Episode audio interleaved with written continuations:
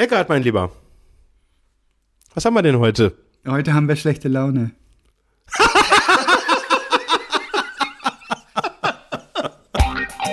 Digitacheles. Digitacheles. Digitacheles.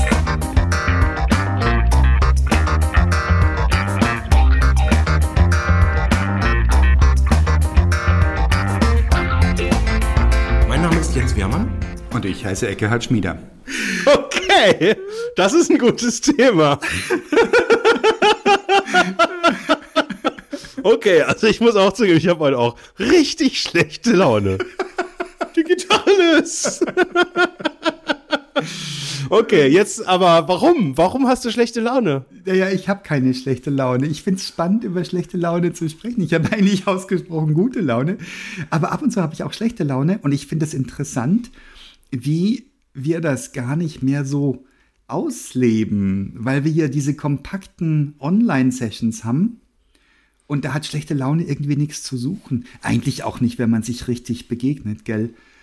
Aber irgendwie merkt man es dann eher mal, wenn jemand schlechte Laune hat. Und ich habe so das Gefühl, ich kriege das gar nicht mit, dass irgendjemand schlechte Laune hätte. Und ich habe manchmal schlechte Laune und fühle mich total so, dass, als ob ich das gar nicht zeigen dürfte oder als ob ich das mit mir selbst ausmachen müsste. Und da habe ich kaum Zeit, weil Termin an Termin an Termin. Und dann habe ich fünf Minuten, wo ich nochmal fluchen kann oder sowas. Fluchst du, wenn du schlechte Laune hast? Ja, ganz furchtbar, ganz üble Schimpfwörter. Meine Tochter schimpft mich schon immer, dass ich solche Schimpfwörter verwende.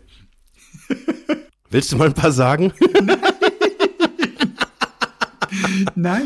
aber ich sag dir auch, wenn ich gute Laune habe, muss ich sagen, das sind einfach so emotionale Ausdrücke. Fluchst du bayerisch? Nee, also Fluchen geht durch, aber bayerisch Fluchen kriege ich richtig geschimpft.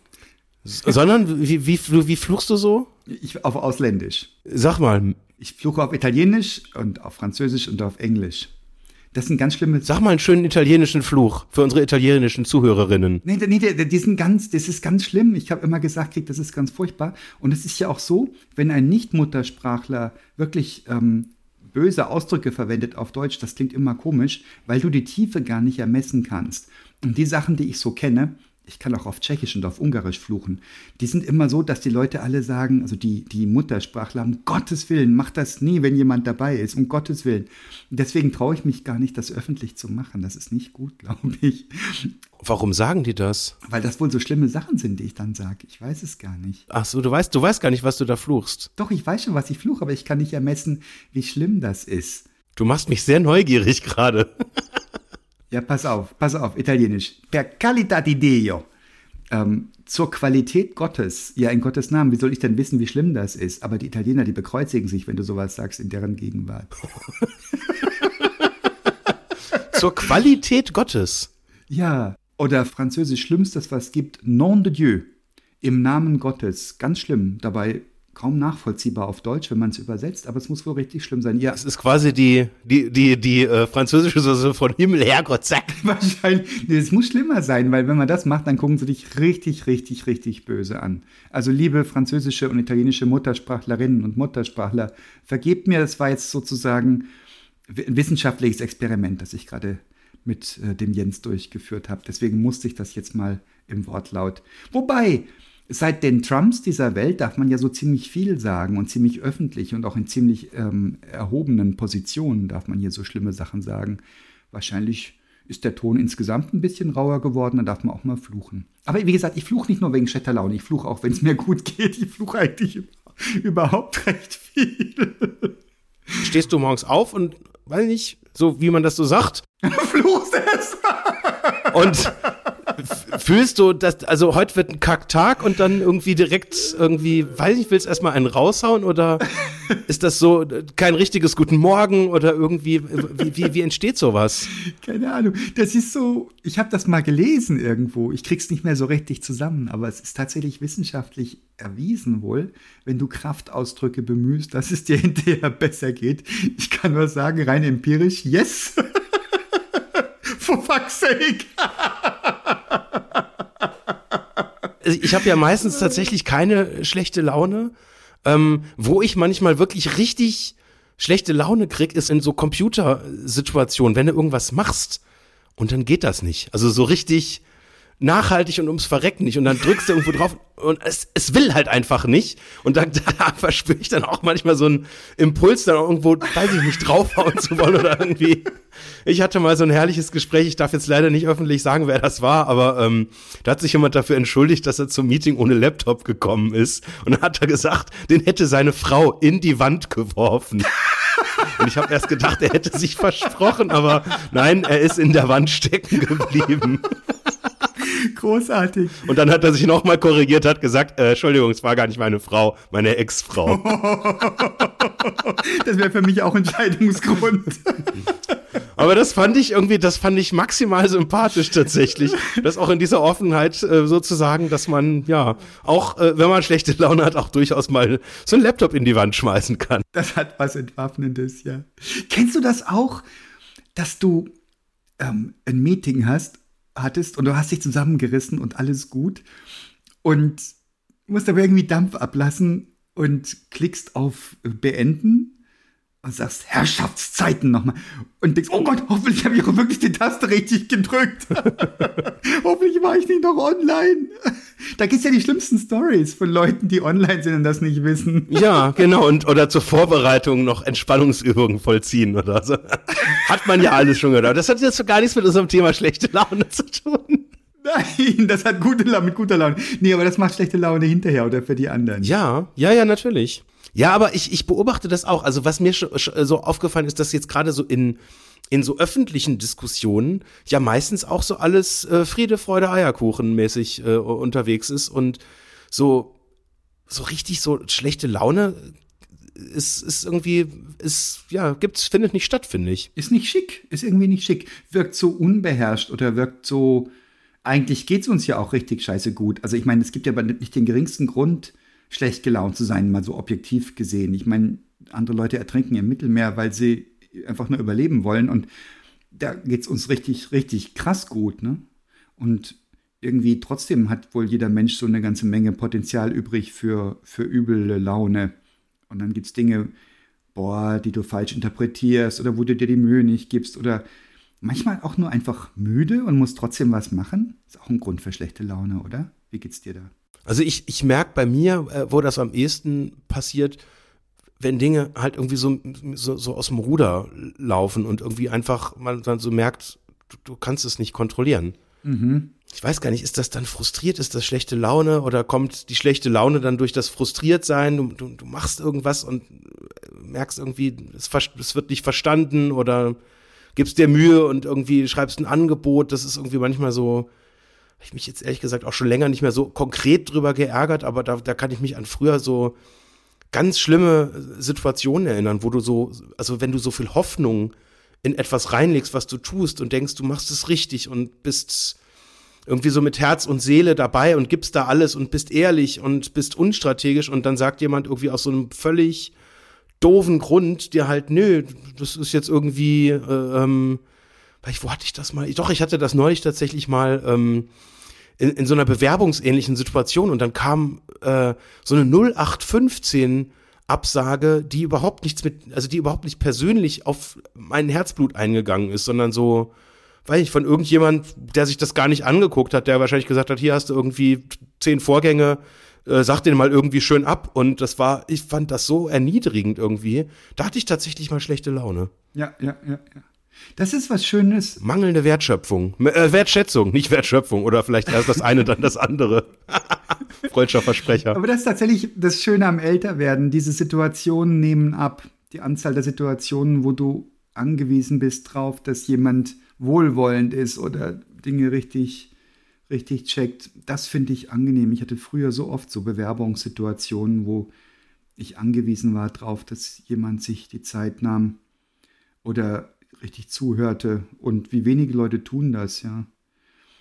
Und die, so, eine, so eine Serie von Schimpfwörtern, da geht es mir wieder besser danach, wenn irgendwas schiefgelaufen ist. Meistens hier irgendwelche Bagatellen, da fällt irgendwas runter, was nicht hätte runterfallen sollen. Ist nichts kaputt gegangen, aber hätte sein können und dann, und dann äh, sage ich vier, fünf Mal am Stück das F-Wort und dann stehe ich schon neben mir und, und grins eigentlich über mich selber. Und dann geht es mir wieder richtig gut. Aber verflucht schreibt man doch mit V, lieber Eckhard. ja, genau. Ganz genau. Das ist sehr impulsiv. Also man es fällt einem was runter oder man bleibt irgendwo hängen. Ja. Und man denkt da überhaupt nicht drüber nach. Und das ist quasi, das ist einfach so ein Reflex. Ähm, du bleibst mit dem Fuß hängen und sagst, scheiße, ist irgendwie lustig eigentlich. Aber wahrscheinlich bringt's was. Ja. Und wenn man sehr stark hängen bleibt, dann sagt man sehr laut, das ist Sport. Aber das ist ja nicht das einzige Symptom von schlechter Laune. Übler ist es dann, wenn man, also ich weiß nicht, was machst du, wenn du richtig nachhaltig verstimmt bist, was weiß ich was, in deiner Ehe oder so. Ähm, fängst du an zu schimpfen oder ziehst du dich zurück? Ich bin der klassische sich zurückzieher. Aber es ist vielleicht auch so vom Typus her. Ähm, ich bin extrem gerne allein auch und vermisse manchmal auch tatsächlich so, wenn, wenn alles so trubelmäßig ist, diese Zeit auch allein zu sein. Und ich merke das teilweise, es hat jetzt auch tatsächlich überhaupt nichts mit schlechter Laune zu tun. Aber manchmal habe ich so Tage, die, die sehr intensiv sind ähm, und wo, wo ich so lange Gespräche führe. Also jetzt so, so, so ein Tag wie heute ist so ein Klassiker eigentlich. Da, da reden wir irgendwie so, bis so normale Leute halt irgendwie dann mal ins Bett gehen. Ich kann dann aber nicht ins Bett gehen. Ich muss dann irgendwie noch, ja, also, also ich, ich, ich, ich sag da oft auch dann wirklich Feierabend dazu. Und auch wenn ich jetzt in so einer eigentlich ganz witzigen Situation bin, ähm, und das Spaß macht und sonst was, trotzdem brauche ich danach noch mal so ein bisschen Zeit, um runterzukommen, um irgendwie einfach mal nicht zu reden und in so, in so Krisen oder Stresssituationen ähm, ziehe ich mich dann eher zurück. Mhm. Ähm, Oder was ich auch mal erlebt habe, ähm, äh, äh, das, das war mit einer sehr guten Freundin, äh, das war auch so ein, so ein Streitgespräch. Ähm, und äh, irgendwann, also ich war halt einfach so daneben gestanden und hatte tatsächlich eine völlig andere Meinung und äh, auf einmal äh, äh, wurde sie dann ganz still und meinte, oh, jetzt ist der Jens richtig angepisst und hat und und ist überhaupt nicht mehr bei uns oder ist ist komplett anderer Meinung, weil wenn er jetzt wenn er gar nichts mehr sagt, dann dann so nach dem Motto dann dann fängt's an zu kochen oder irgendwie sowas auf die Art hat sie dann gesagt und ich ich habe mich so ein bisschen ertappt gefühlt, aber ja, das das ist genau so. Also und wenn ich dann so richtig genervt bin, oder so richtig schlechte Laune krieg und dann, dann ist erstmal so, die, so, ein, so, so ein kleiner, so ein Kinderinstinkt wahrscheinlich, erstmal so, weiß ich, Kopf in den Sand stecken und erstmal Situationen nicht, nicht weiter eskalieren lassen und das hilft. Aber das sind so in Kinder, frühesten Kinderzeiten gelernte Mechanismen, die haben dir da irgendwie das Überleben gesichert, dramatisch gesagt, oder die haben jedenfalls die Situation gerettet für dich damals. Und das werden wir nicht mehr los ein ganzes Leben lang. Das ist so meine Interpretation. Ich, also ich habe auch dieses, ähm, ich ziehe mich auch zurück. Was total klasse ist, in Scheißsituationen, wo alle Panik haben und alles daneben läuft und du bist, du wirkst nach außen total ruhig. Also ich, ich habe da so dieses Ding, ich wirke dann total ruhig und kann Dinge tun und das wirkt alles klasse. Ich hatte einen Unfall gehabt mit meiner ersten Freundin. Wir hatten einen 2CV, das ist bekannt als Ente, so ein, das ist, läuft jetzt als Oldtimer. Und wir sind in den Urlaub gefahren mit Dach offen und Musik laut. Und das war irgendwo in der Nähe vom Bodensee. Und jemand kam mit einem Mercedes, irgendwie gerade ganz neu gehabt und äh, hat das, die Geschwindigkeit unterschätzt und knallte relativ frontal auf uns drauf, so, also leicht, leicht schräg, sodass der Wagen sich um 180, also die Ente sich um 180 Grad gedreht hatte.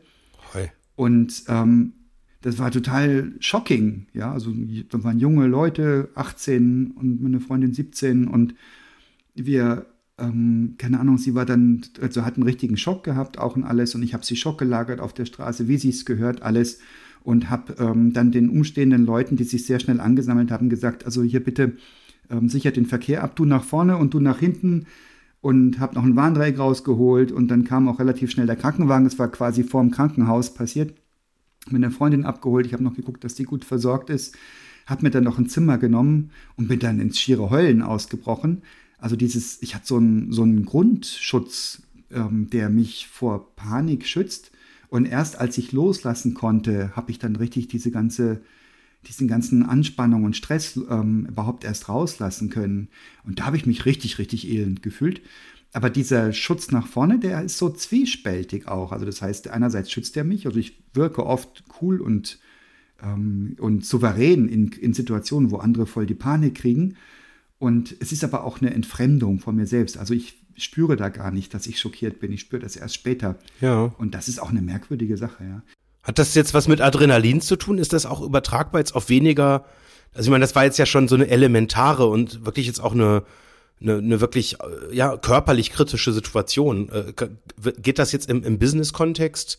Geht das da auch so? Jetzt in irgendwie einer schwierigen Verhandlung, wo du merkst, okay, jetzt ist, wird's eng, jetzt sind wir irgendwie so, weiß nicht, ob du da so ein Gespür dann hast, jetzt sind wir so ein bisschen hinten dran oder merkst das ja teilweise so von den Fragen, wenn dann irgendwie so Fragen kommen, die jetzt eher so darauf abzielen, dass man jetzt so erwartet, dass du das sagst, was der Wettbewerber vielleicht vorher gesagt hat. Bist du dann, dann ähnlich, kannst du dich dann ähnlich da, da rausfokussieren? Ich glaube, das belastet mich gar nicht so sehr. Also wenn ich in einem Business-Zusammenhang, ähm, da geht es um eine Sache, das ist überhaupt kein Ding. Ne? Ich sage, jetzt habe ich scheiße verhandelt oder habt ihr, was ich was, falsch geankert oder was auch immer, falsche Technik angewandt, Verhandlungstechnik. Das macht mich nicht wirklich kirre. Ich freue mich, wenn ich verstehe, was dann schief läuft und das mache ich beim nächsten Mal besser.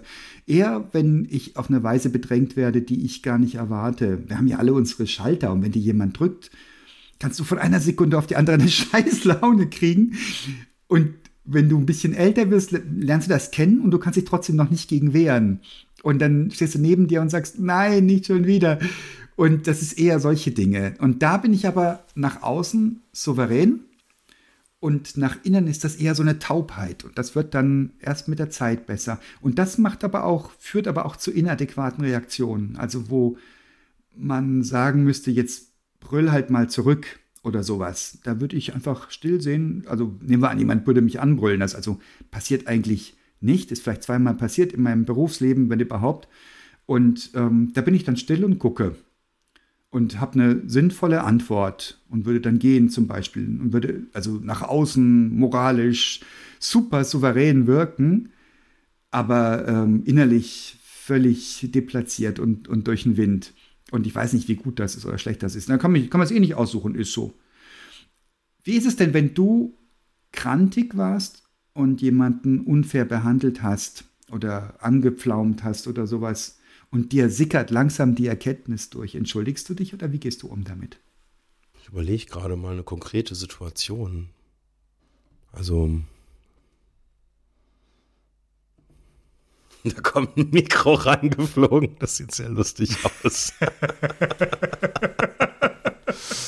ja, ich weiß es Man nicht. liegt verdächtig lange, um so eine Situation zu finden. Ich habe das immer wieder mal, dass ich irgendwie ähm, unangemessen reagiere und denke, oh, da bin ich aber jetzt übers Ziel hinausgeschossen.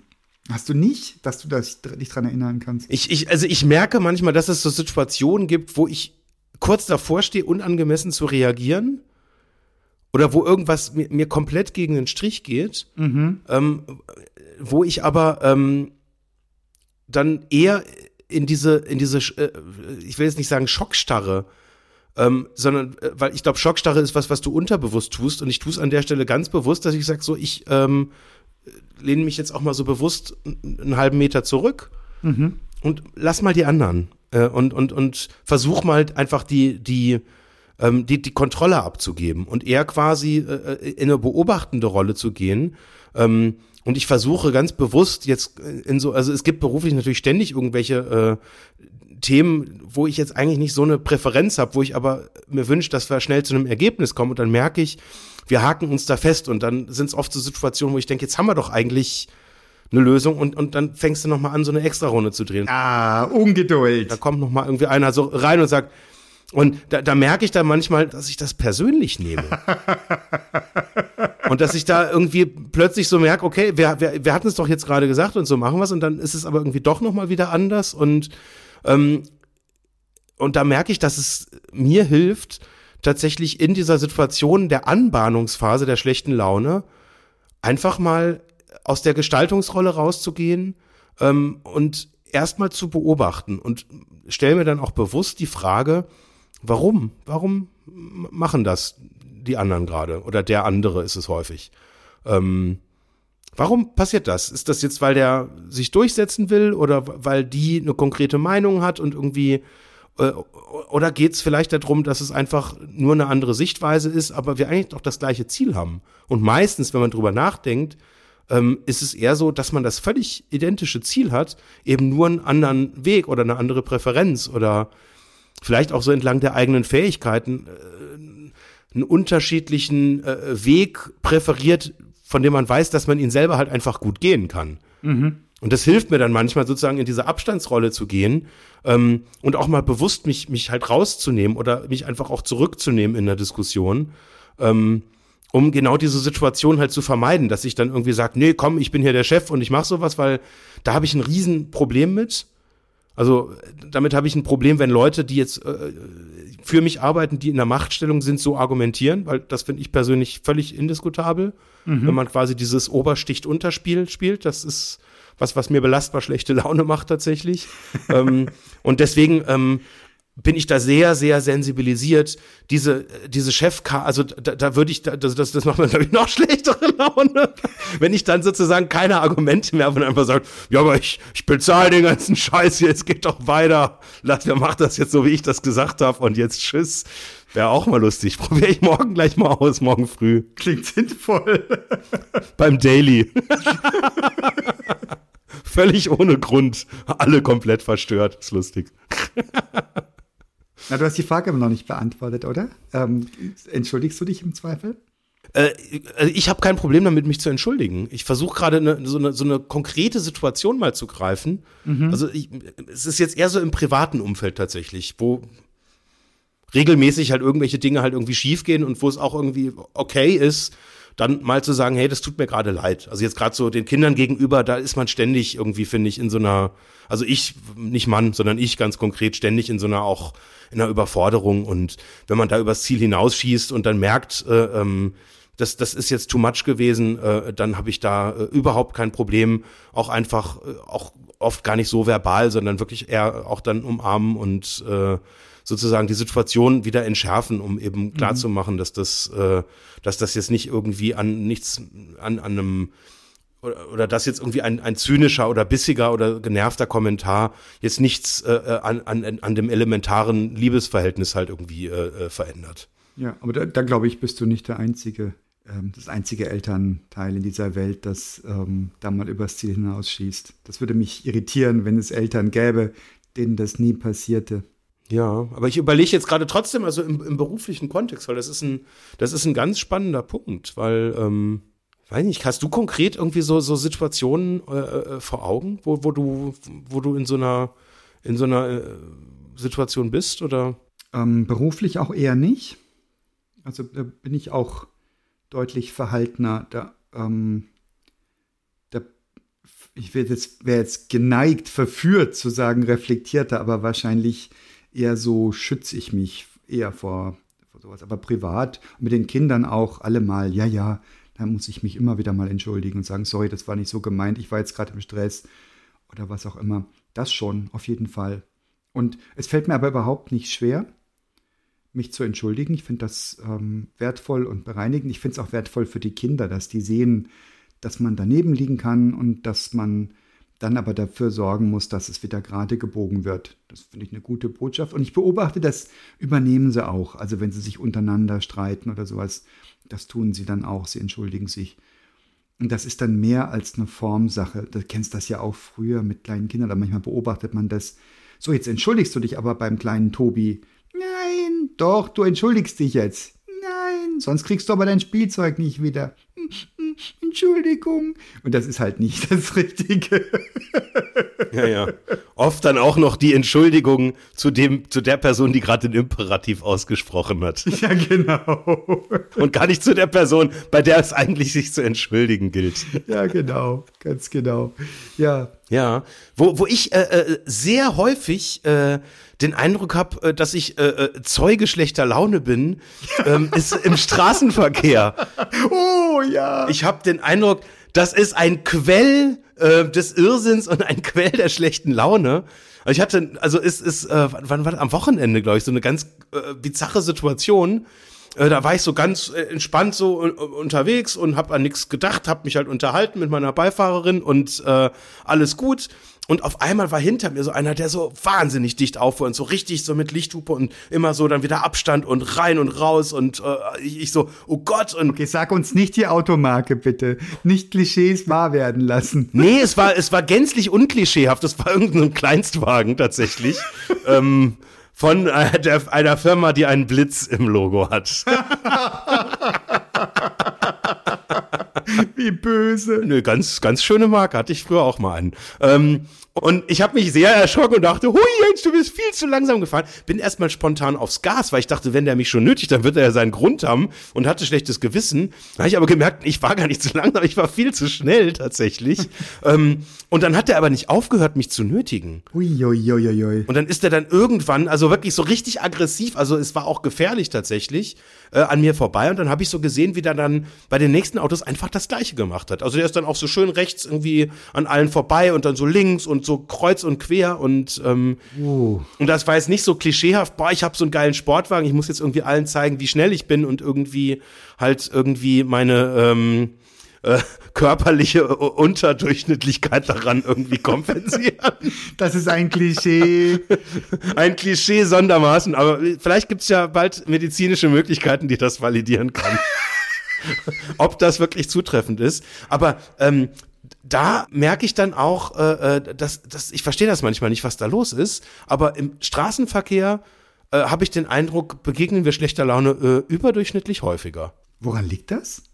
Also ich glaube, also ich hatte ja vorher so als, als Impuls gesagt, äh, äh, Kontrollverlust. Und ja, der Straßenverkehr ist prädestiniert für Kontrollverlust. Ja, ist Stau und ja, ich kann nichts machen. Ich habe es vielleicht mega eilig oder habe einen Termin oder keine Ahnung.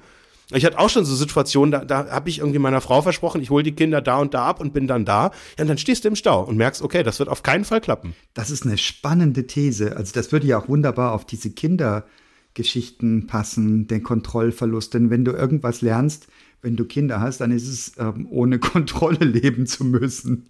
Ja, krass. Ja, und das könnte sich auf den Verkehr wunderbar übertragen. Plus so Potenz und Machtwahn von Männern.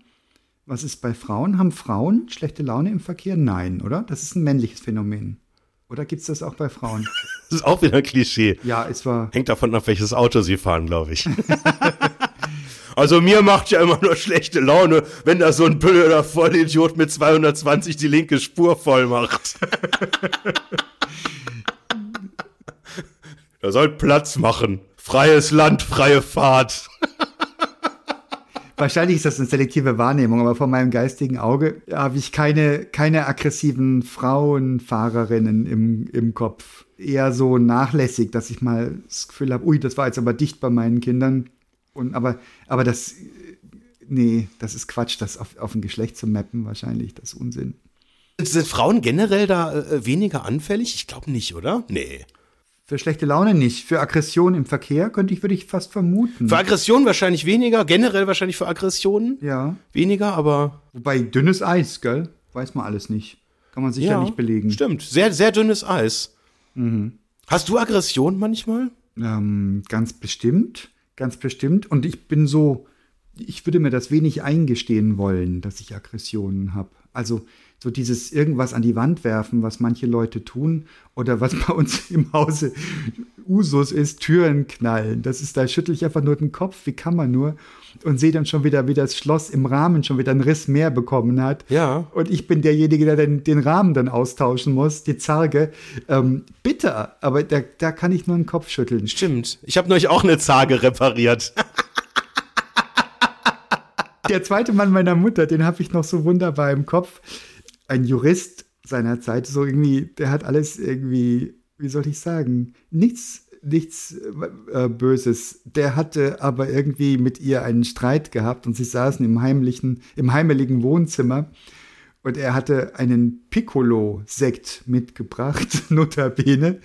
Geiz war eins der ständigen Themen. Also einen Piccolo-Sekt und den hatten sie sich geteilt und dann haben sie sich gestritten. Und dann hat er die Piccolo-Flasche geworfen, zufällig durch das geöffnete Fenster. Und da dachte ich, das war jetzt mehr Dramaturgie als echt schlechte Laune. Und was stand da draußen? Lamborghini und dann Scheibe vom Lamborghini kaputt. Weit und breit kein Lamborghini. Sein eigener, versteht sich. Nein, nein. Nein, aber das fand ich auch bemerkenswert. So schlechte Laune inszenieren, das fand ich auch ein, ein spannendes Thema. Ähm, theatralisch. Hast du das erlebt schon, dass jemand schlechte Laune inszeniert? Oh, das weiß ich nicht. Das weiß ich tatsächlich nicht. Ich glaube nicht, oder? Kann man das? Wie gehst du um, wenn jemand in deiner Umgebung schlechte Laune hat? Hast du das Bedürfnis, ihn oder sie aufzumuntern oder denkst, oder vermeidest du die Person? Oder kommt es drauf an, wo? Hängt total stark vom Kontext ab. Also es hängt so ein bisschen davon ab, wo man äh, gerade ist und über was man gerade sprechen will. Aber in der Regel ist dann so die Standardreaktion, ähm, wenn du merkst, ist gerade scheiß Timing, dann das Gespräch einfach nicht zu erzwingen. Also das ist so, das ist ja bei mir selber auch so. Also wenn ich merke, so ist gerade am Limit, ähm, dann bin ich bei gewissen Themen einfach ja nicht zuträglich, da jetzt irgendwie da drüber reden zu wollen. Und da, da ich das von mir selber weiß, übertrage ich quasi diesen diesen Impuls. Und wenn ich merke, ich, ich will jetzt gerade mit jemandem mal so ein bisschen über so ein Thema mal austauschen oder sonst was und ich brauche da irgendwie so Good Vibrations für, damit, da, damit, da, damit man in den Flow kommen kann, dann macht das keinen Sinn, das zu erzwingen. Oder äh, noch besser, ich meine, auch das kann man ja mal versuchen, dann das zu thematisieren und dann jemand zu sagen, jetzt hör doch mal auf mit deiner schlechten Laune. Auch eine total geile Idee. macht die Laune garantiert besser. Also so viel kann ich schon mal verraten. Das macht fröhlich, ja. Kleiner Spoiler. Merkst du das von dir selber, wenn du wenn du eigentlich einen Termin hättest, aber den lieber nicht wahrnehmen solltest, weil du nicht die inneren Voraussetzungen hast, also weil du dich nicht gut fühlst, weil du dich schlecht fühlst, vielleicht sogar schlechte Laune hast? Ähm, nee, tatsächlich nicht. Im Gegenteil, also es gibt ganz, ganz, ganz selten mal Termine bei mir, wo ich wirklich keinen Bock drauf habe. Die meisten Termine mache ich tatsächlich selber. Und ich habe die Erfahrung gemacht, dass ich oftmals mich schwer aufraffen kann. Also gerade wenn es so ein Abendtermin ist und es war ein krasser Tag und du weißt, du musst jetzt dann und dann irgendwie noch irgendwo hinfahren und das ist irgendwie auch noch mit halber, dreiviertel Stunde dann Anfahrt irgendwie verbunden und wo ich manchmal so einen Impuls habe, boah, ich am liebsten würde ich jetzt einfach mich mal irgendwie hinsetzen oder einfach auf der Couch und gar nichts machen. Aber da habe ich immer wieder die Erfahrung gemacht, dass wenn man dann diesen Punkt äh, überwindet und sagt, nee, ich gehe da jetzt hin und red mit irgendjemandem, dass das dann ganz schnell wieder verflogen ist. Mhm. Und also ich habe das auch schon ein paar Mal dann so gemacht, dann musste ja irgendwie am Anfang auch mal so ins Gespräch kommen. Ähm, und wenn man dann damit auch anfängt, dass dann einfach auch mal sozusagen, ja, da habe ich überhaupt keinen Bock auf jetzt die, die, die Veranstaltung, das ist eine witzige Art, ins Gespräch zu kommen. Ja, aber das ist ähm, Müdigkeit oder, oder Bock, aber das ist nicht schlechte Laune wirklich, oder? Von dem wir sprechen gerade. Nee, das ist, das ist so eine Mischung wahrscheinlich tatsächlich aus Müdigkeit ist es nicht. Es ist eher so, so eine Abgekämpftheit, also eher so, Weißt du, dass, dass man dann irgendwann, also ich, ich merke an so Tagen, wo ich den ganzen Tag nur rede, dass ich manchmal einfach dann auch sage, heute will ich mal nicht mehr reden. Und das ist natürlich cool, wenn du auf irgendeine Veranstaltung gehst, wo du weißt, da redest du bis tief in die Nacht, quasi irgendwie ohne Unterhalt, äh, eigentlich nur mit Leuten, deswegen gehst du da ja hin. Wie gesagt, da, da funktioniert das ganz gut. Ich, ich merke das, wenn ich jetzt so, so, so schlechte Laune-Situationen äh, hab ich überlege gerade, wann habe ich denn mal schlechte Laune? So richtig schlechte Laune. Ich kenne das nicht bei dir. Ich kenne dich immer nur fröhlich. Manchmal ein bisschen ins Sarkastische kippend, aber immer fröhlich und dann immer wieder auf die richtige Seite zurückschwenken. Ich habe dich überhaupt noch nie schlecht gelaunt erlebt. Habe ich? Und ich habe es nicht gemerkt? Sag bitte nein. ja, aber das stimmt, das ist, das ist, glaube ich, meine Art, dann mit schlechter Laune dann umzugehen. Ich werde dann sarkastisch, richtig aber nicht böse. Also und das ist dann aber, aber, aber das ist dann manchmal so übertrieben, dass ich es dann selber wieder lustig finde und dann kann ich irgendwie nicht mehr so richtig schlecht gelaunt sein. ja, da hast du eine Methode, dich selbst wieder hochzuziehen, gell? Starkes Überzeichnen.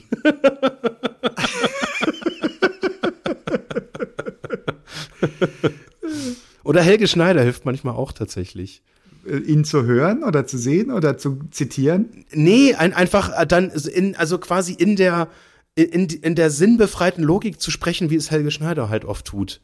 Das ist tatsächlich was, das hilft mir ganz oft einfach dann so ins, ins, ins völlig äh, ähm, Absurde halt irgendwie dann abzudriften. Und so ein bisschen Dada, ne? Ja, oder einfach so Situationen halt einfach ja, so negieren, einfach nicht ernst nehmen und dann irgendwie so Witze drüber machen. Und wenn dann irgendwie Leute hast, mhm. äh, die, da, die das dann reflektieren, ähm, dann werden teilweise aus so bekloppten Situationen irgendwie ganz witzige Situationen.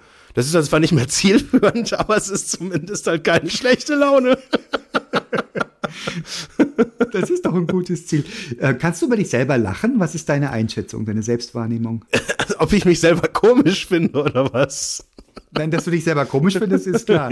Aber ob du, ob du über de, de, deine eigene, was weiß ich was, dein eigenes Ich lachen kannst, also ähm, nicht in der Rolle dessen, der jetzt gerade komisch ist und, das, und Witze erzählt und deswegen lustig ist, sondern in der Groteskheit manchmal, die wir im Leben haben. Was weiß ich, ja, einen Rechner an die Wand geworfen, das ist doch maximal grotesk. Äh, so solche Sachen passieren ja, die passieren ja. Oder was ich was, du fasst irgendwo rein, sagst, ah, scheiße, da wollte ich nicht reinfassen, ekelhaft, und wäschst dir die Hände, gehst um die Ecke und fasst genau wieder rein. So, so Zeug. Ja, äh, Stehst du da manchmal neben dir und lachst? jein. Also in der Situation selber meistens überhaupt nicht. Da bin ich eher der Unentspannte. Ähm, ich brauche ein paar Minuten Abstand und dann finde ich das teilweise wirklich auch extrem komisch. Ja. Also auch teilweise Situationen, also selbst Situationen, wo ich mich eigentlich objektiv für schämen musste, finde ich dann teilweise richtig absurd witzig. Ja, dann sind wir gar nicht so viel schlecht gelaunt, oder? Müde, manchmal ausgelaugt, aber schlecht gelaunt eigentlich gar nicht so viel. Ist Demut so ein Ding? Also ich habe oft so das Gefühl, dass ich wahnsinnig dankbar bin für das viele Glück, das ich hatte. Also größte Glück, die Kinder, alle drei gesund und, und fidel unterwegs und wie wahnsinnig privilegiert wir leben dürfen und so weiter, einen tollen Job, tolle Kolleginnen und Kollegen. Ist das, ist das vielleicht ein Ding, warum man nicht schlechte Laune oder weniger schlechte Laune hat oder ist das hat das gar nichts mit außen zu tun? Ist das mehr so eine innere Haltung? Das ist eine gute Frage.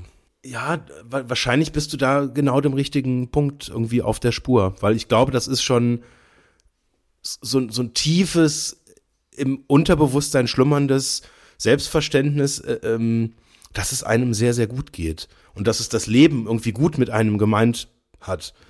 Und ich glaube, wenn man jetzt so den Eindruck hat, äh, das ist irgendwie alles nicht fair und irgendwie alles nicht, das ist alles ungerecht und irgendwie mir wird da was zustehen und dann klappt das irgendwie alles nicht und dann habe ich noch so einen doofen Chef, der dann irgendwie mal blöde Sprüche macht und vielleicht auch so eine, hat was auch mit, so einer grundsätzlichen Unzufriedenheit vielleicht im Job zu tun, dass man da irgendwie sich eingeengt fühlt und sonst irgendwas und ich glaube, dann äh, ist die schlechte Laune wahrscheinlich irgendwie so eine, ja, so, so eine, so eine Konsequenz davon, dass man dann irgendwann dann, dann nicht dran vorbeikommt.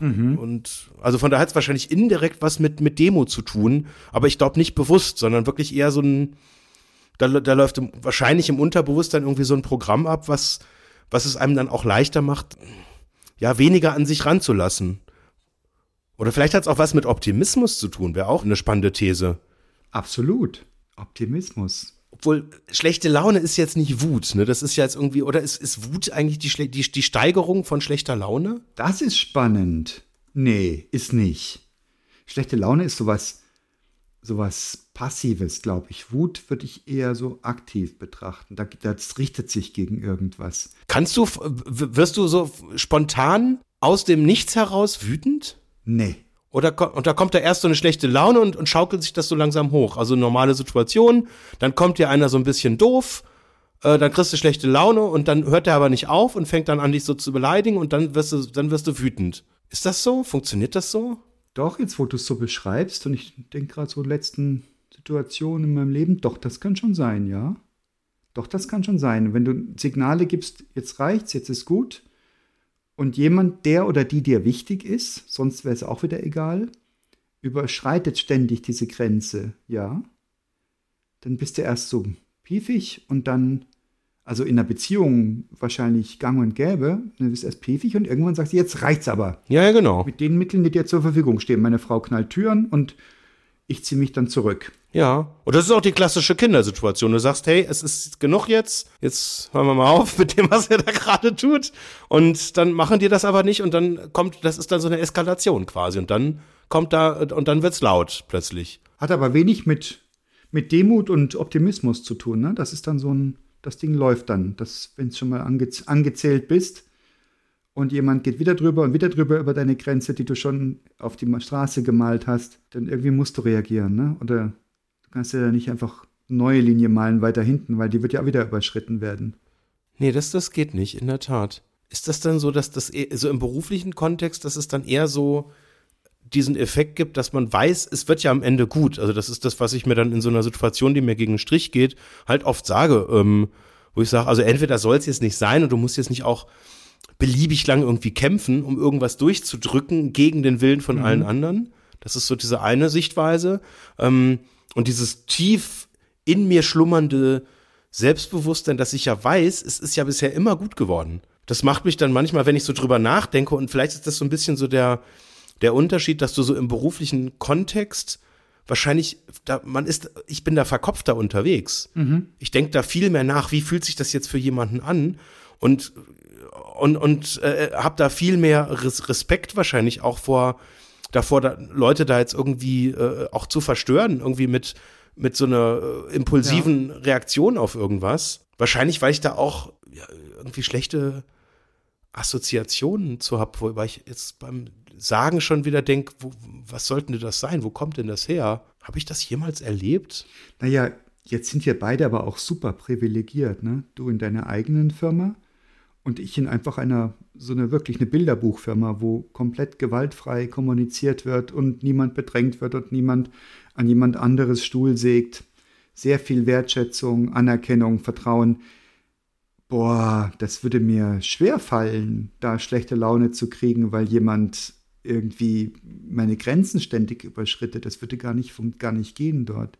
Und ja, es gibt Dinge, von denen ich finde, die haben in einem Firmenkontext nichts zu suchen. Also Dinge wie Enttäuschung, das ist so eine Elternvokabel. Jetzt bin ich aber enttäuscht von dir. Oder was ich vorhin erwähnte, jemand, der laut wird, geht gar nicht. Gibt es immer wieder, habe ich gehört und habe ich selbst auch erlebt. Wenige Male, aber habe ich erlebt. Ähm, das geht gar nicht. Jemand, der Menschen bedrängt oder so ein Gefühl von Verachtung, von mangelnder Wertschätzung gibt, das finde ich ähm, alles unangemessen. Aber tatsächlich, ich könnte mir vorstellen, da habe ich jetzt so meine Klischees, dass das in Konzernen, je nach Abteilung, schon sehr gut vorkommen kann und auch je nach Flughöhe, wenn du in den Hierarchien hochsteigst. Und ich könnte mir vorstellen, dass so ein Vorstand von einem Automobilkonzern, Alter, der muss schon mit allen Wassern gewaschen sein. Da wäre ich fehlplatziert. Da wäre ich viel zu naiv und gutgläubig und freundlich unterwegs, um, um mir da so ein, so ein Intrigengespinst ähm, zu Gemüte führen zu können und das auch noch zu überleben. Aber vielleicht sind das auch bloß Vorurteile, keine Ahnung. Ich glaube, da ist, da ist viel Vorurteil drin. Aber trotzdem ist mal so als, als offene Frage, also weil ich könnte mir das vorstellen, macht so Konzernpolitik, macht das schlechte Laune oder ist das eine begünstigende Bedingung für schlechte Laune? Wenn wir von dieser Ausgangsthese kommen, Kontrollverlust ist begünstigend. Und wenn ich Konzernpolitik habe und irgendwie ich habe eine gute inhaltliche Idee und dann kommt aber irgendjemand, dessen Karriere da vielleicht von abhängt, um die Ecke und macht das irgendwie kaputt. Und es ist aber trotzdem halt irgendwie, es bleibt ja eine gute Idee und dann fühle ich mich da frustriert und dann kriege ich da schlechte Laune von. Ist das ein absurder Gedanke oder? Für, für mich verdichtet sich das immer mehr. Kontrollverlust macht schlechte Laune. Und das umso mehr bei Leuten, die zwanghafter unterwegs sind, also die ähm, gieriger nach Kontrolle sind, nach dem stärker das Bedürfnis haben, Kontrolle auszuüben. Und weniger bei denen, die loslassen können, die sagen können, es wird schon. Und da kommt der Optimismus rein. Das wird eh schon werden. Wenn ich jetzt mal zurückdenke, den letzten, den letzten krassen Fall von notorisch schlechter Laune im beruflichen Umfeld, habe ich ein ganz krasses Bild vor Augen. Ja, das ist ein Mensch, der seit Jahren ständig Kontrolle abgeben muss in einer stark wachsenden Firma. Ja, das kann gut passen, ja, kann gut passen. Und wenn du da keinen Optimismus dagegen halten kannst, das Gefühl, das Grundgefühl, alles ist gut und es wird gut. Alter Verwalter, das ist ja auch eine scheiß Situation. Ja, ich, ich, ganz spannend, weil ich, ich hätte jetzt sogar die Demut da noch untergebracht, Ja, weil, also was ich für, für, für, für absolut äh, logisch halte, dass gerade in einer komplexen Situation und jetzt eine, eine stark wachsende Firma, das ist ja, das wird ja ständig komplexer. Ähm, äh, spielt der Zufall einfach eine, eine, eine immanente Rolle. Ja. Und das kannst du versuchen wegzudefinieren, da kannst du Regeln schreiben, da kannst du Prozessdefinitionen schreiben, du kannst Confidence, du kannst alles machen. Und, trotzdem, egal was du tust, ob das jetzt Produkte sind oder Innovationen sind, irgendwann merkst du oder realisierst du, der Zufall spielt eine, eine relativ wichtige Rolle dabei. Ja. Und den Zufall zu beeinflussen ist jetzt so generell halt eine etwas schwierigere Übung. Gibt es immer wieder gute Versuche. Und Gibt's tolle Methoden dagegen, gegen den Zufall. Nein, aber äh, äh wenn du jetzt die Demut hast, dir selber halt auch einzugestehen, dass du eben nur einen Teil beeinflussen kannst und eben ganz große Teile eben nicht beeinflussen kannst mhm. und eben mit dieser, mit dieser Demut auch darauf zugehst und sagst, okay, vielleicht ist manchmal Zuhören die bessere Alternative als zu reden. Oder wenn, wenn, machen, wir es ein bisschen konkreter, weil dann da ist es sofort offensichtlich, wenn du ein Produkt auf den Markt bringst und sagst, ich habe das alles genau verstanden, so und deine potenziellen Kunden, äh, die bleiben halt potenziell. Immerhin Kunden. da kannst du sagen, genau, sind immer noch Kunden halt. Potenzielle, schön. Ähm, nee, da kannst du, kannst du machen, was du willst, aber wenn du dann nicht zuhörst und verstehst, was ist, warum, warum Warum machen die den Schritt nicht? Warum kaufen die mein Produkt nicht? Ja, dann, dann wirst du halt nicht erfolgreich sein. Ja, und da eben nicht beharren und nicht sagen, Scheiße, die überreißen das nicht und die sind ja viel zu blöd.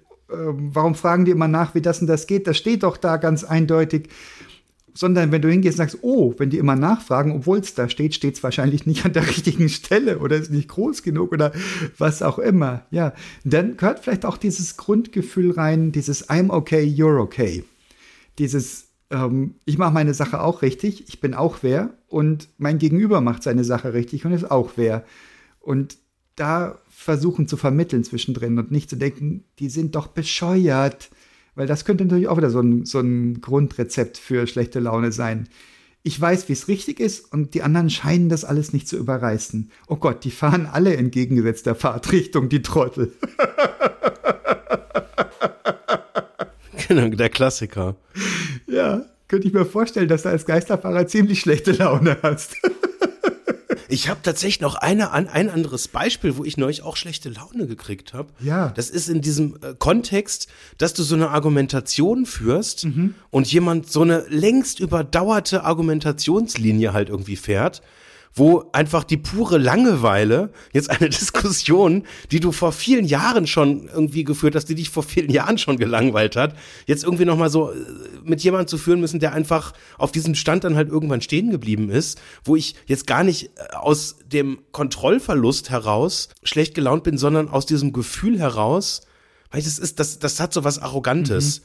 Jetzt nicht nochmal diese ewig lange Leier äh, auf bereiten zu müssen und diskutieren zu müssen. Okay, redest du von einer Raucherdiskussion? Kann man da diskutieren? Das klingt, nee, das klingt so nach Raucherdiskussion oder nach Veganismusdiskussion. Das sind auch die ewig gleichen. Nein, also ich, also Veganismus ist so ein, so, also wobei da bist, da kannst du jetzt vielleicht gleich gerne mal aus dem Nähkästchen plaudern. Da kriege ich gleich schlechte Laune.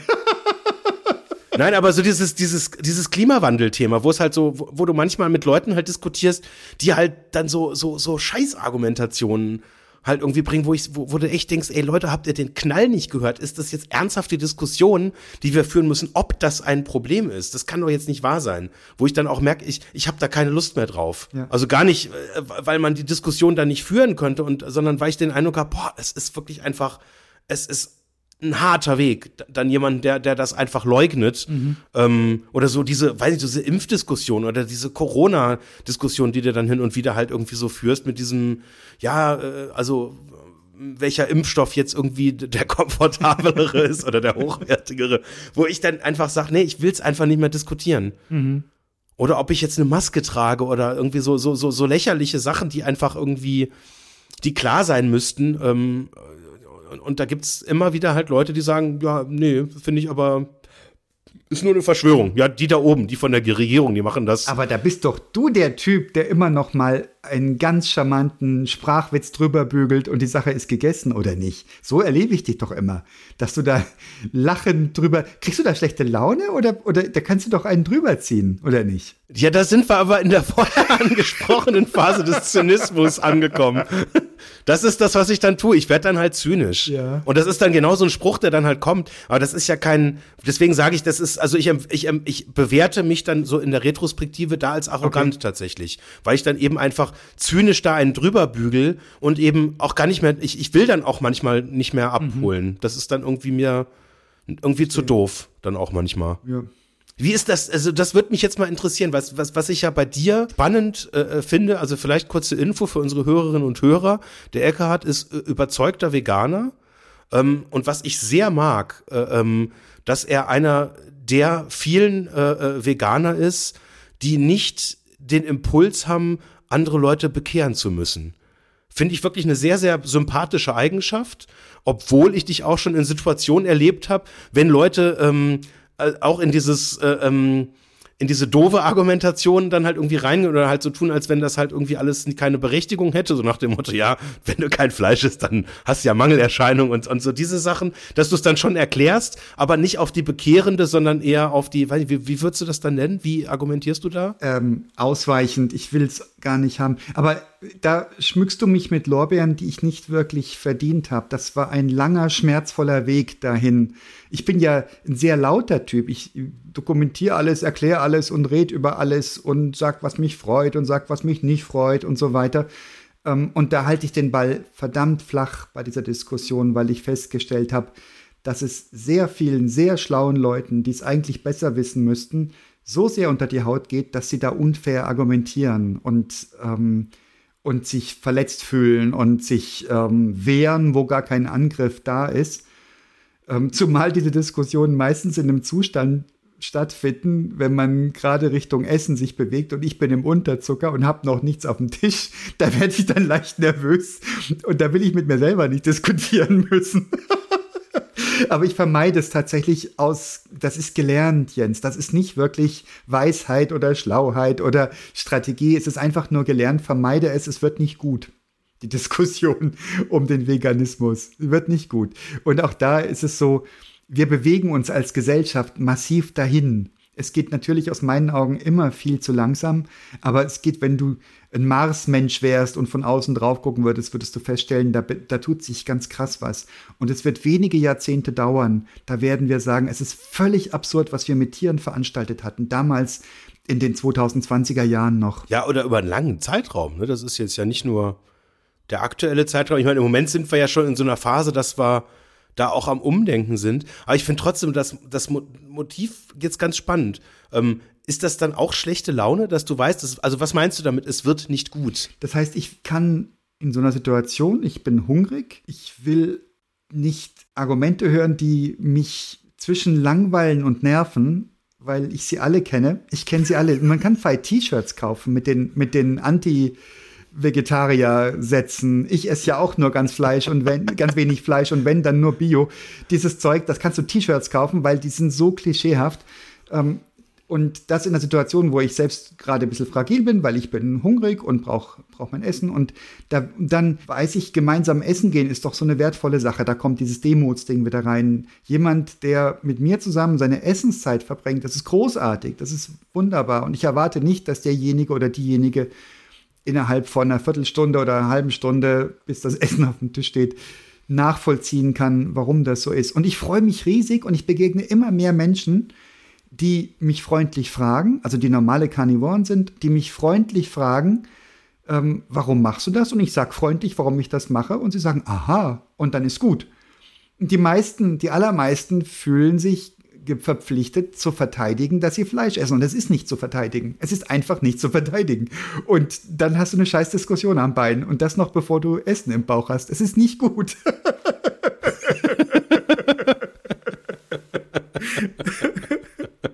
ja, und aber auch da, ich lache zunehmend über mich selbst. Und ich werde die Welt nicht retten, aber ich werde in Gottes Namen irgendwann mal meinen Enkeln sagen können, ich habe wenigstens das gemacht. Zwar wenig genug, aber das habe ich gemacht. Aber ich, ich finde das ein, ein, ein, jetzt, das hat jetzt äh, tatsächlich ja indirekt auch was mit schlechter Laune zu tun, dass man auch so für seine Überzeugungen auch eintritt, auch wenn es jetzt irgendwie nicht so vordergründig Applaus gibt. Also ich habe, wann war das? Gestern, vorgestern, glaube ich, ähm, wieder mal so eine äh, äh, äh, Rede von Greta Thunberg äh, gesehen. Okay. Die in, äh, in gewohnter Manier nochmal auch den Mächtigen dieser Welt einfach auch klar macht, dass das alles dass das kein Klimaaktivismus ist, dass das Worte ist, dass das Rhetorik ist. Ja, ja. Und dass wir nichts erreicht haben. Und also die quasi diese schlechte Laune, das ist ja so, so quasi ihr, ihr, ihr Markenzeichen äh, geworden. Mhm. Ähm, dass sie, dass sie da wieder voll auf die Sahne haut und sie hat dann auch einen verhaltenen Applaus gekriegt, obwohl eigentlich, ja gut, die Leute, die sie anklagt, halt im Raum saßen und dann einfach aus, ja, das ist halt der Kontext, da spricht halt eine junge Frau und dann klatscht man halt, weil man ja. halt klatscht. Ähm, ähm, und das ist tatsächlich, ich, ich weiß gar nicht, ob das, ob das dann aufgesetzt ist. Du hast mich vorher gefragt, weil es wirkt für mich manchmal so ein bisschen wie so ein, wie so ein, wie geskriptet, dass das irgendwie klar sein kann, äh, oder dass das klar ist, dass sie jetzt ja nicht, sie kann jetzt ja nicht sagen, oh, danke, dass ich hier bin und es ist ganz toll, weil, nee, sie ist, sie muss mhm. mahnen, das ist mhm. ihre Rolle.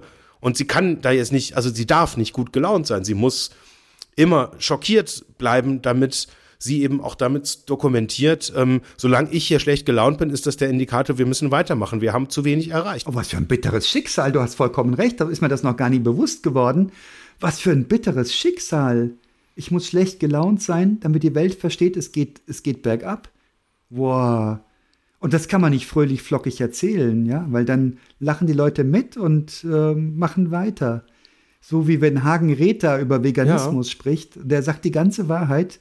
Die Leute sitzen da Hunderte im Saal und gucken ihm zu, wie er eine Banane isst und, und über den Wahnsinn von, von Industriefleisch spricht und lachen und freuen sich und gehen nach Hause und ziehen sich erstmal ein kaltes Schnitzel auf Brot rein, weil es macht ja hungrig so ein Abend. Ja, der muss schlechte Laune haben, ja. Aber das ist, das ist spannend. Also auch das, wie, wie, wie unterschiedlich man aber auch trotzdem äh, auch äh, äh du, du, du gehst ja jetzt relativ zynisch äh, oder schnell zynisch drüber weg und sagst, ja, das, die, das merkt sich keiner, aber ich glaube, ähm, es gibt unterschiedliche Arten, halt auch Leute anzusprechen. Und über Humor ist auch eine Art, auf jeden Fall zu adressieren. Und ob das jetzt, ob das zum Bekehren führt, das weiß ich nicht. Ich weiß generell nicht, was passieren muss, dass du so, so ein instantanes Bekehren. Hast du das jemals erlebt, dass du eine Diskussion hattest und jemand so in dem Moment so ein G Gefühl geben konntest, dass er sagt, scheiße, ich habe das falsch gemacht. Ich mache das jetzt anders. Ich habe es jetzt verstanden. Ja, ich kenne das von mir selber. Ich, das ist mir schon öfter passiert, dass ich im Gespräch verstanden habe, boah, krass. Ja. Und da empfinde ich es nicht als schwierig, das zuzugeben, sondern eher als beglückend. Da ich sage, wow, ja. Und das habe ich andersrum auch erlebt, schon, dass Leute sagen, stimmt, so habe ich das noch nie gesehen. Ähm, da muss ich drüber nachdenken. Und das ist aber, das sind Glücksmomente, das sind echte Glücksmomente, wo man sich wirklich begegnet, wo du gegen Prämissen, gegen Vorannahmen der Menschen Welt, über die Welt hin argumentierst und was bewegst oder bewegt wirst. Beides macht glücklich, glaube ich. Also eine, ich kann mich an ein äh, Konzert erinnern, was mich ähm, als Jugendlicher wahnsinnig beeindruckt hat. Ähm, das, das war ein äh, Konzert von Hermann van Veen. Mhm. Ähm, und was der als Künstler geschafft hat, ähm, der hat sehr lustige und sehr traurige Momente sehr nah zusammengerückt. Okay. Also wirklich, also, und das, das, das muss ich sagen, das ist so, wenn ein Künstler das schafft, irgendwie mich in einem Zeitkorridor von wenigen Minuten zum Weinen zu bringen und ich danach wieder richtig aus vollstem Herzen lachen kann, das ist was sehr Besonderes. Das, das er, erlebe ich nicht so mhm. häufig. Ähm, und ich glaube, dass diese, die, diese, äh, in diese, dass, dass in diese Extreme der Emotionen reingehen, äh, dass du damit natürlich auch, du kannst damit was lostreten. Mhm. Ähm, und also ich merke das selber auch, dass ich oft irgendwie erstmal, also ich, ich mache mich gerne über Themen lustig und, und lache da auch gerne drüber, aber irgendwann merkst du dann auch, dass da sehr viel harter und auch bitterer Kern da drin sitzt. Und vielleicht ist das dann manchmal auch so ein Wegbereiter, ähm, zu so einer Erkenntnis? Weil ich würde jetzt mal postulieren, ähm, die meisten Erkenntnisse, die sind nicht schlagartig. Ja, wahrscheinlich. Sondern die sind vorbereitet. Und wenn du vorher mal wissenschaftlich drüber gelesen hast und dann gemerkt hast, okay, wie, was ist denn jetzt hier eigentlich, was ist das mit dieser Erwärmung? Warum gibt's da äh, Klimaziele? Was ist das mit dieser Grad so und so viel? Wie, wie funktioniert das? Das ist das eine Komponente, das Logische. Ähm, dann gibt's dieses, ja, wir machen uns halt irgendwie drüber witzig oder sehen irgendwelche lustigen Cartoons und lachen halt irgendwie und auch wenn einem vielleicht so ein bisschen das Lachen dann hier und da schon im Hals stecken bleibt. So, und dann gibt's halt dann so eine Situation, wo dann äh, eine junge Frau auf der Bühne steht und einfach das Unausweichliche ausspricht. Mhm. Und irgendwann baut sich das dann so zusammen und dann merkst du, ja, verflixt, das ist einfach, das ist unausweichlich. Und wenn wir nichts tun, ja, dann ähm, bringt ja nichts. Und trotzdem kann, glaube ich, ja jeder selber für sich zu der Erkenntnis kommen, wie er seinen Beitrag leistet. Ob er einfach jetzt mal, mal doof gesprochen, einfach jetzt mal nur äh, in Anführungszeichen mit gutem Beispiel vorangeht. Oder ob man vielleicht sogar sagt, hey, wenn mich jemand fragt, ähm, dann sage ich dem das. Wenn er sagt, hey, wie erzeugst du Strom? Dann sage ich, ja, ich mache so und so. Und dann redet man und dann findet man es gut oder schlecht oder sonst was. Ähm, und dann, dann kommt man dem inhaltlich sozusagen so ein Stückchen näher. Und die nächste Variante wäre dann äh, Leuten, die das gar nicht wollen, diese Diskussion aufs Ohr zu drücken. Und da sind wir wieder bei schlechte Laune. Stimmt, ja. mein lieber Jens. Was für einen schönen Kreis, der sich hier schließt. Was für ein lustiger Podcast über schlechte Laune. Mir geht's auch so richtig scheiße jetzt. ja, Sehr schön. Du, vielen Dank für dieses Gespräch. Bis bald. Tschüss. Tschüss.